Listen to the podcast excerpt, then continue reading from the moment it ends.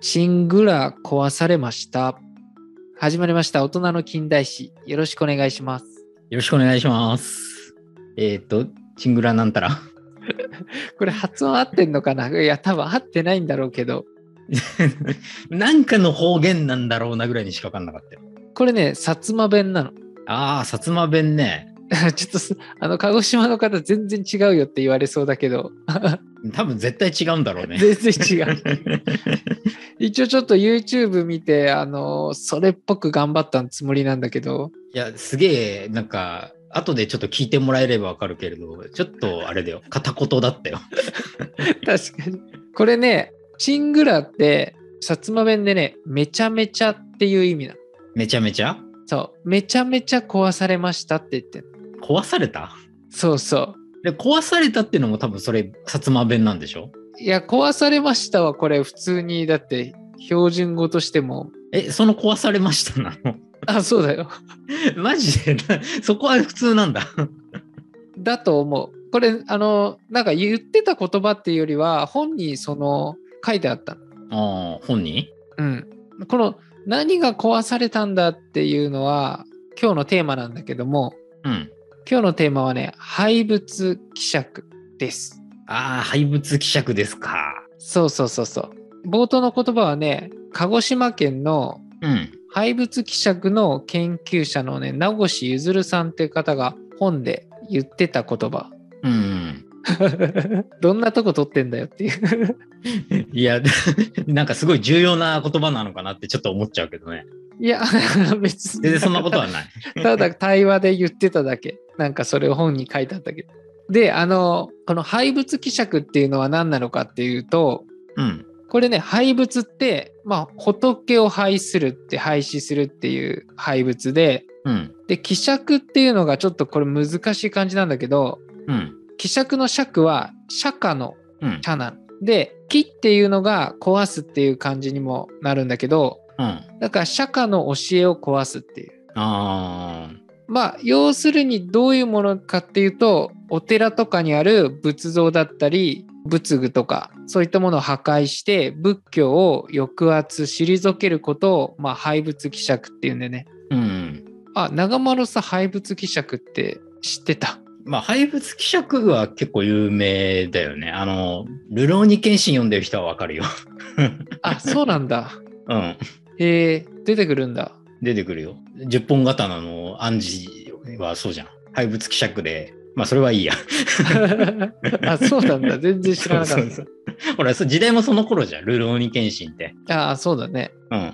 じゃあね、あの、この廃物希釈がね、起こったことによって、いわゆるさ、今さ、日本人のさ、無宗教観っていうか、うん。なんか特にこだわりがない宗教観って、なんかどことなくあるじゃん。ああ、そうだね。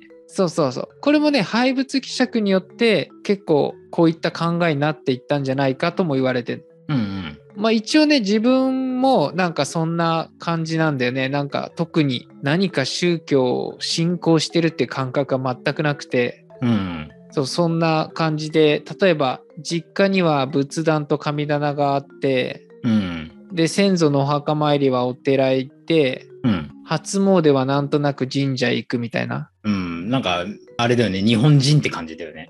そうそうそうそうでまああの結婚式はさなぜかチャペルで行って、うん。でいきなり現れた神父に片言で誓いの言葉を促されてうん。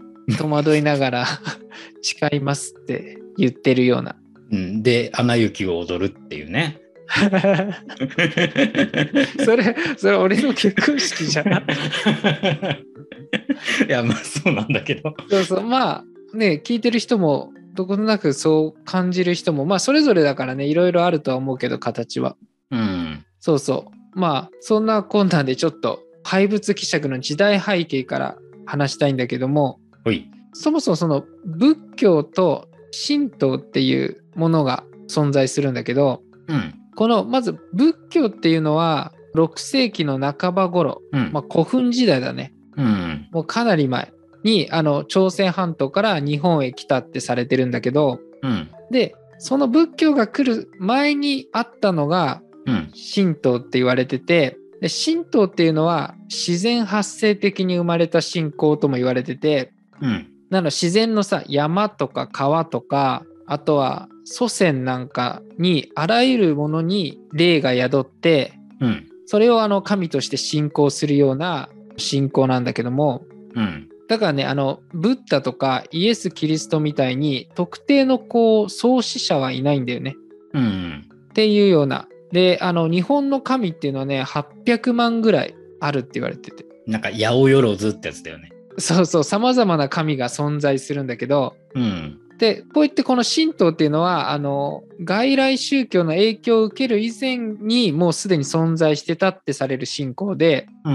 まあ、これをねあの神義信仰っていう言い方もするんでねああのそっからさ飛鳥時代にあの仏教を推し進めるあの蘇我氏とあ。うん。それに対して反対する物部氏との、まあ、戦いがあったんだけどうん。これであの蘇我氏が物部氏を滅ぼすことでうん。仏教っていうのは広まっていったってされてる。うん。まあ、ちょっとここはねかなり昔の時代なんで諸説あるんだけどうん。でそれ以降約1200年余り仏教とこの神道っていうのは共存共栄の道に行くんだよね。うん。そうそうそうそう。それでねあの奈良時代に入っていくんだけどうん。奈良時代ね聖武天皇っていうのがうん。仏教によって世の中を治めようと、まあ、力を入れたんでね。うん。でこれ注目なんだけどその時代の権力者が、まあ、仏教派だったんだよね。うん。そういうのもあってそれまで対等であった仏と神っていう関係にこう異変が起こったの。ああ。そうこの神社の境内とかにはその近辺に寺院が建つとかうん。大体がね神社が寺院に従う形になっていくんだよね。うん。そうそうで仏教のこれ考えなんだけどうん。仏教ではあの神道の神っていうのはうん。人間より位が高いけどうん。仏の境地には達していない修行の途中っていう風な考え方があった。ああ。でこれがね平安時代にはその考えがさらに進んでうん。神っていうのは仏の化身であってうん。つまり神よりも仏の方が優位にあるっていう考えが生まれるのね。うん。でこれによって神道の神官っていうのは仏教徒の僧侶より下の存在っていう風にされたの。ああ。そう、まあ、そういう考えがあってうん。なんで仏像を神社のご神体として祀るっていうになったのもこの時なんだよね。ああ、なるほどね。そうそうそうだからねあの歴史が古い神社ほどこの仏教信仰の影響を受けてたんだよね。うん。でこの神官の中にはうん。やっぱりこの状況には納得いかずに不満を持っている人は多くいたっていうのはちょっと抑えておきたいとこなんだけどうん。であのちょっと時は流れて江戸時代に行くんだけどうん。江戸時代になるとまた引き続き徳川幕府の下でうん。あのね仏教っていうのは事実上の国教扱いみたいな感じになったの。あだからあの有力な寺院は将軍や領主からこう土地を与えられてあ。うん。だいぶ優遇を受けたんだよね。うん。そうで村社会のこうコミュニティの中で仏教を中心としてこう檀家制度っていうのを行ったの。ああ。これは檀家制度っていうのは冠婚葬祭とか全て特定の寺院が独占的に行うっていうようなうん。それに対して檀家っていうのは寺に対して経済的な支援をするっていうような。うん。でそんな仏教の支配的構造に異論を唱えたのが国学思想なんでね。うん。でこれ国学っていうのはもう昔からある「古事記」とか「日本書紀」っていううん。書物の研究をもとに仏教とか儒教が日本に伝わる前の日本古来のこの精神文化を取り戻そうっていうふうに考えたうん。なんだけどもで水戸学もこの国学もそうなんだけどうん。神道とかに影響を受けてできたのがこの水戸学なんでね。で水戸学っていうのはさ、まあ、水戸で生まれたんだけどうん。そんなさ、水戸ではね、実は明治政府がこう、できる前から、廃仏希釈と同じような、なんか神仏分離っていうんだけど、うん。仏と神を分けようっていう風な活動が行われてたの。ああ。そう、これはね、水戸藩のね、徳川光圀の代からあって、うん。水戸黄門さんだね、これ。うん。そうそう寺院整理って言って経営困難なお寺とかうん。あの住職がいない寺院なんかを約ね3割ぐらいねなくしたんだよね。うん。徳川成明の時はさらにどんどん過激になっていったっていうね背景があってうん。こんな風にねすでに明治になる前にあったっていう現象も水戸とかあと他に薩摩とかでも実際あったんだけどうん。でさあのこの後さ徳川幕府を倒幕派っていうのが、まあ、倒すわけなんだけどうん。この倒幕を起こした人の幹部だったり多くの人がさっき言った国学思想だったりうん。水戸学で神道に強く影響を受けた人が多かったんだよね。うん。そうそう。で、そうしてできたのが明治政府なんだけど、うん。明治政府のスローガンっていうのは、これまであった江戸幕府っていう、こう、悪しき体制ではなくて、うん。もっと前の平安以前にあったような天皇を中心とする国家を作るっていう。うんそこではさ、あの、古来から日本に伝わる神道を日本の代表的な思想だったり信仰にしようっていうふうに考えた。うん。なんで、えっと、江戸幕府から厚い保護を受けていたこの仏教っていうのは見直す必要があったんでね。うん。でこれでね廃仏希釈に至るところに入ってくるんだけどうん。 1868年に明治政府っていうのは神仏判然令っていうのを出した。ああ。このね神仏判然って判然っていうのはうん。はっきり区別するっていう意味なの。うん。だから神と仏をはっきり区別しましょうよっていう分離政策なの。うん。そうただあのこれを受けてっていうか各それぞれの知事だったりうん。あとは神道側とか民衆だねあがこれを拡大解釈をしてあ。うん。仏教に関する施設とかを破壊する行為っていうのが行われたの。ああ。まあ、勘違いじゃないけど、ちょっとオーバーに捉えちゃったっていう感じそうそうオーバーに捉えたっていうのもあるし今までの流れからあのやっぱ不満を持ってた人は多くいたのよ。あ特に神道側にねあ。うん。で民衆もさ結構その檀家制度って言って結構厳しいさ管理をされてたんでねうん。っていうのもあったんだと思うんだよ。ああ、なるほどね。でこれはね1870年頃ピークを迎えてうん。結構長いとこは1876年とかまで続いてるところもあったりうん。でこれちょっと余談なんだけどあくまでさ明治政府は分離っていう政策をしてうん。神道による強い国家づくりを進めるために仏教を弱体化しようっていう意図も感じられるんでねうん。例えば今までさ浄土真宗を除いて僧侶が肉を食べるとかうん。妻をめとるとか髪を生やすっていうのを禁止してたのうん。これをね1872年に明治政府は解禁してるんだよねうん。これはねあのこの仏教の宗教的求心力を削ぐ目的でうん。僧侶のこう弱体化を狙ったっていう風にされてんうん。だから俺これさ聞いた時にさあうんそれまでお坊さんってほとんど肉食べなかったんだと思って、なんか精進料理みたいなイメージあるよねな昔の人って。ああで奥さんもさうん、あのだからめとることができなかったんだねああもう小型太郎にとっては致命的だ ね。やめろやめろいやなんか俺そういうさだってお坊さんって結構結婚してるって当たり前に感じるじゃんまあ今はね、うん、まあ、髪は生やしてないけど確かにうんまあなんかそれもさ人によるっていうかあれだよねなんか生やしてる人もたまにいるよねお坊さんでもあの毛先てさでもあれ髪生えてんなっていう人。ああ、まあなんか今もその宗派によっては肉を食べるのはダメとかそういうのもあるんだけど、基本的には結構自由にこの時からなってるんでね。うん完全に個人的なさ、イメージで申し訳ないんだけどさ、 うん、なんかお坊さんって性欲強そうだよね。なんじゃそれ。いやなんかさ、あの生命力がさ、うんなんか強いイメージじゃん。こう修行に耐えてみたいな。うんだからなんか勝手にその、あの多分あのテレビの織田無道の影響が強いのかもしれない。織田無道懐かしいな。 懐かしいけど、だってなんかあの人、テレビであの、初めて女性の体を知ったのは13歳の時だったって言ってて。マジでそうなのむしろそれを知ってる小太郎がすげえわ。 嘘自分で性欲が強いって言ってたからなんかもうその僧侶の方にちょっと申し訳ないですなんか織田無道イコールもう仏教になりつつあるけど、ちょっとそれは多分間違いだね。それはちょっとね ちょっと話を戻そううん。で例えばこの廃仏希釈っていう具体例をちょっと挙げていくんだけど うん。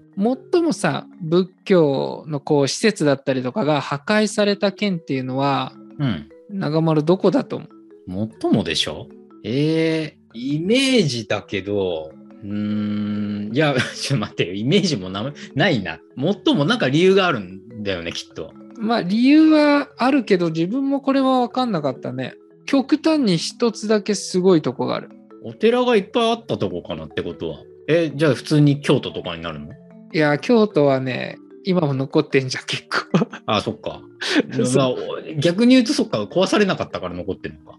のもあると思うえお、お寺が多いとこってどこだ わかんねこれねあの薩摩藩なんでねえ。えー、そうなんだ。なんでまあ鹿児島県なんだけど県で言うとうん。そうそうそうこれね江戸末期には薩摩藩っていうのはうん。寺院がね約1000以上あったのうん。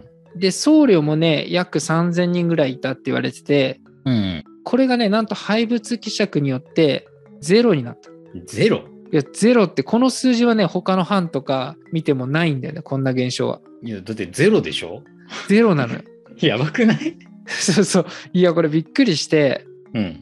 あれだ今現状はちょっと普及してお寺はあるんだけどうん。でねこれ、まあ、原因っていうのはちょっと推測にもなっちゃうんだけどうん。一応2つ考えられる原因としてはうん。もともと江戸時代の頃から藩主のね例えば島津成明の時にうん。彼ってその国学思想に結構熱心だったのもあってうん。この寺院の整理っていうのは行ってたの。でこれね主な目的っていうのはお寺にある金とかあの金属の部分だねうん。この金属を使って大砲とか小銃通貨の生産にこう当てたんだよね。うん。っていうようなそういうので結構お寺が取り壊されたりとかうん。そうでその後実権を握った島津久光にもそれがね受け継がれていったのうん。でね2つ目にちょっと考えられるのがうん。薩摩ってね武士の比率が他の藩と比べて異様に高いのよ。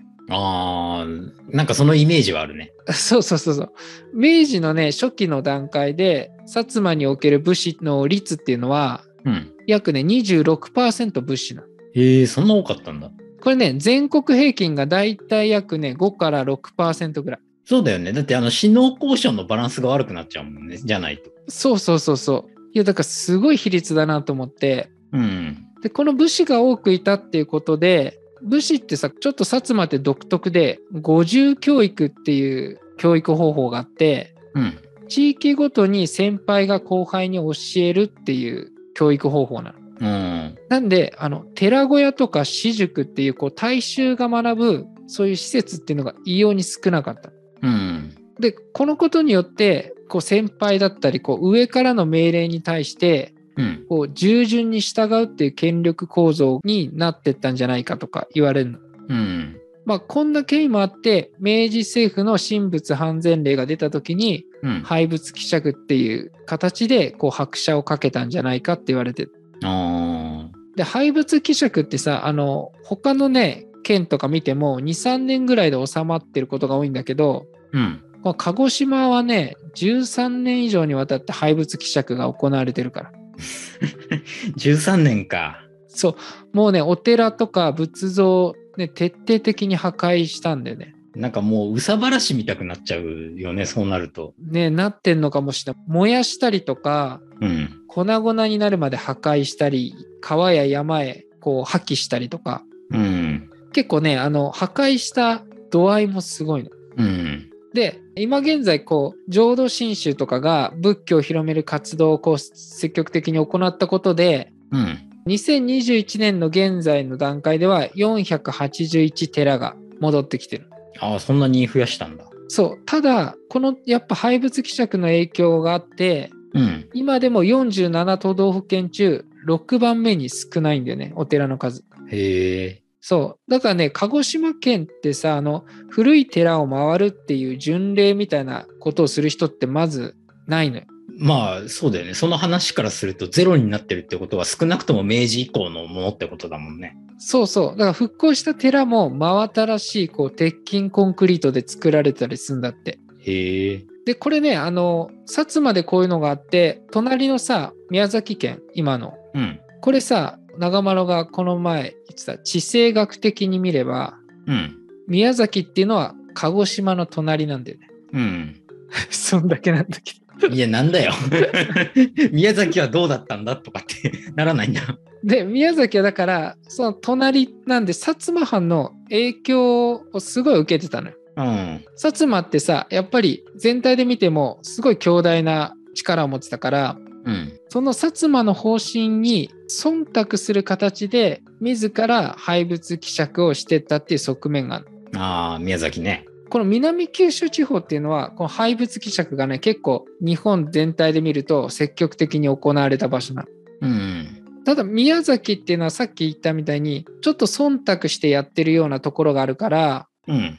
粉々にこう壊すっていうんじゃなくて例えば仏像はナイフでちょっと切ったような切り口が特徴でうん。後でさ復元できるようにこうソフトに壊してるっていうのもあったのうん。ただこの宮崎で悲劇もあってうん。宮崎県のね今福寺っていうのがあるんだけどうん。これね抵抗した僧侶をね崖から落として殺害してるっていうのも起こっちゃってへえ。で、こうしてね、宮崎県ね、現在でもう廃仏希釈の影響があって、うん。お寺の数っていうのは47都道府県中2番目に少ない。 もう鹿児島より少ないんだ。そうそう、少ないんでね。ちなみに一番少ないのは、あの、沖縄だからね。まあ、これはもう、また別の問題だから。うん。じゃあ、これさ、倒幕に関わったさ、中心の州が、藩がさ、多いんじゃないかって思うんだけど、うん。長州を見てみると、うん。長州はね、そんなにね、破壊行為っていうのは、もうほとんどないの。うん。で逆にこう人員を整理するっていうような感じでうん。計画的に行われてるような感じへえ。でこれなんでだろうって見た時に長州藩っていうのは、うん。まあ、江戸時代からね約ね1300ぐらい寺小屋が結構多くあったの。うん。で寺小屋ってさお寺で学ぶことが多いのよ場所として。うん。だから庶民がさお寺とさこう密にこうつながりがあったの。ああ。そういうのも影響してあの破壊行為っていう風にならなかったんじゃないかって言われてて。あちなみにね、東京もね、激しい廃物希釈みたいな破壊運動っていうのはなかったんでね。あ。うん。そうなんだ。そうそう。でね、今、県を取り上げたんだけど、うん。神社単体でちょっと見てみたいんだけど、うん。例えばあの、神社の代表格って言われたら伊勢神宮なんだけど、うん。三重県伊勢市にある伊勢神宮。これね、1855年の廃物希釈が行われる前の段階では、うん。伊勢神宮のね、周辺にはね、約ね、120ぐらい寺院があったの。ああ。そうそう。これがね、廃物希釈によって、例えば昭和初め頃には、うん。 24ぐらいの寺までになってんの。激減してんの。うん。これはね、なんでだろうかっていう時に、うん。この地域をのあの行政府が、うん。の幹部とかが、やっぱ神道寄りの人が多かったの。あそれまで、まあ、仮想ってある物資基礎あ。うん。をやめて、新総裁ってあの土葬にするっていうお触れが出てるぐらい。うん。そうこれでねあの結構お寺大ダメージとか経済的にもダメージを受けるよねうん。で自らお寺を辞めるっていう僧侶とかもいたりとかあで決定的だったのが伊勢神宮ってさ明治天皇がね初めてねこの後ね伊勢神宮行脚をすることになったのよあ。うん。それで伊勢神宮の沿道に今まであったこの寺院とかうん。仏教関係のものをこうなくしていったんだよねああ。それは天皇がそれを望んでいたかは分かんないんだけどうん。もう明治政府の意向で天皇のこう目に触れないようにしたんだってへえ。だから伊勢神宮ってさもう本当に神社ってイメージじゃんそうだね。廃仏希釈が行われる前は今の光景とはちょっと違ってたんだよねああ、なるほどね。うんあのね伊勢神宮のね裏手にねうん。奈良時代に建てられたね今は幻ってされてる巨大なね菩提仙神宮寺っていうあのでっかいお寺があったんだって。うん。これ今あったら多分国宝級のお寺だと思う。ああ、そうなんだ。そうそう、そういうのもいっぱいあったんだよね。うん。でさ、ここのね、特徴っていうのは、うん。なんか破壊っていうよりは、計画的にお寺が取り壊されたりとか、うん。僧侶はこう自ら辞めて武士、士族になるっていう人もいた。へえ。これ逆に士族になれちゃうんだっていうね。ああ。あのね、これね、行政側がね、飴と鞭じゃないけど、うん。こう待遇を良くして僧侶を辞めてもらうみたいな。ああ。そんな感じでやったとも言われてて、うん。あの、ちょっと今度はお寺、興福寺っていうのをちょっと触れたいんだけど、うん。興福寺って言ったら今もあるこう奈良の大きな興福寺っていうお寺なんだけど、うん。これ奈良時代に建てられて、巨大なね、経済力、政治力を持ってた、もう影響力のあるお寺なんだけど、うん。これね、明治政府からもう寺を廃止するっていう命令が下ったの。うん。で、多くは破壊されたりとか、仏像とかね、売却されたりとか、うん。あとね、警察のね、詰め所になったんだって。へえ。で、冬場になると、その警察が寒いから、うん。そこら中にあったその仏像を持ってきて、うん。薪として燃やして、こう、暖を取ったとか。ああ。で、こうやってね、貴重なね、仏像が多くあったんだけど、うん。相当数この時になくなってんの。うん。それこそもう本当に重要文化財の国宝級のものが多くあったって言われてんの。うん。でさ、あの、興福寺、今はもうシンボルであるんだけど、五重の塔っていう、これ国宝になってんだけど、うん。これがね、この廃仏希釈の時代、うん。当時の価格で25円で民間に売り出された。え、50の塔が五重の塔が。いやー、買っとけよかったな。いや、本当に俺もそう思 った。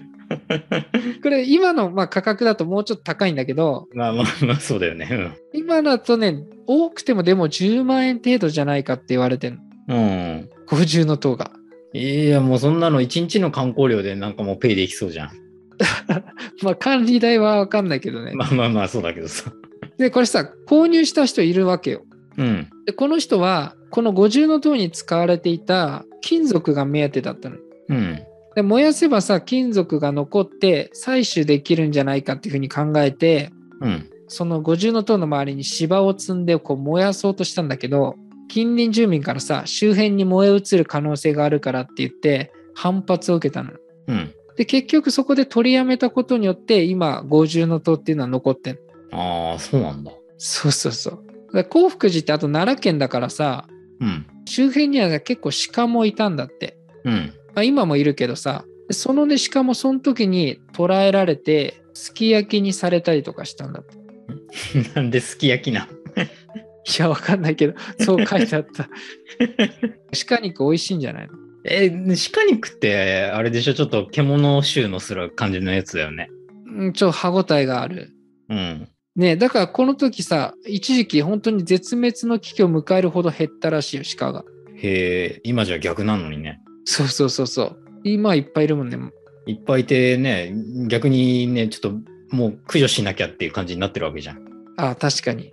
で、まあ、こんなね、具体例がいろいろあるんだけど、うん。写真とかも今回見たんだけど、仏像のね、破壊でね、印象だったのは、結構ね、首を切ってるケースがあるのよ。ああ。仏像の。なんか処刑みたいな感じでさ、残忍な破壊行為があったんだなと思って。うん。なんかあれ、これさ、2001年にさ、うん。あの、パキスタンでさ、イスラム武装勢力のさ、タリバンがさ、うん。あの、バーミヤンの巨大な仏像を爆破したっていうのがあったじゃん。ああ、バーミヤンセックスね。そうそうそう。俺、その時さ、テレビで見ててさ、うん。いや、やべえやつらだなと思ってたんだけど、うん。かつて似たような出来事もが日本にあったんだねっていう。うん。そうなんだよね。そうなんだよ。同じことやってっからね。そう、意外とね、これね、なかなか触れられないとこでもあるから、うん。そう。で、この廃仏希釈によって、日本の寺院っていうのは半減して、うん。多くのね、仏像が消えたのよ。だから、この出来事がなければ、日本の国宝っていうのは3倍以上あったんじゃないかって言われてんの。ああ、そうなんだ。そうそう。まあ、そんな感じで、いかがでしたでしょうか。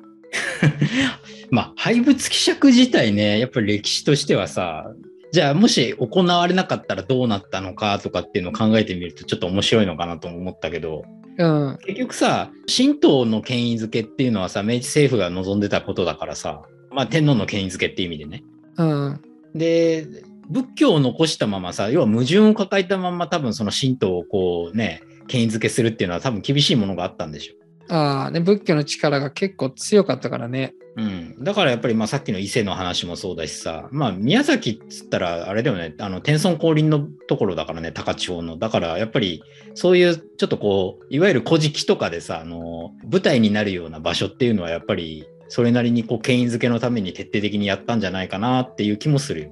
ああ、確かに。これさ、あの、お寺ってさ、うん、まあ、一緒に出たさ、揚げ地霊っていうのがあってさ、うん、お寺ってかなり広大な面積あったのところもさ、国が没収してさ、うん、その後そこに小学校とか、あの学校とか建てられるケースっていうのも多くあったんでね。うん、そうそう。だから、かつてね、この小学校の跡地ってお寺ってとか多いらしい よ。あーなんかお寺か墓場かみたいな あ、なんかそうそうそうそうそう。まあ墓場っていうのは結局お寺を潰してだかうら。んうん。じゃあ、ということで、今回は廃仏希釈についてでした。はいでは最後に、長丸はこれからも妻を愛することを誓いますかあなたはなんて あの妻を一生愛すること誓いますかとかって言えばいいんでしょ ちょっと待って、最後の締めだけ言おう、まず。ちょっとそうだね。まあ、ということで、今回のテーマは廃仏希釈についてでした。はい。もしよかったらですね、フォローだったりとか、評価をポチッとしていただくと嬉しいです。そうですね。それでは最後まで聞いていただいてありがとうございました。ありがとうございました。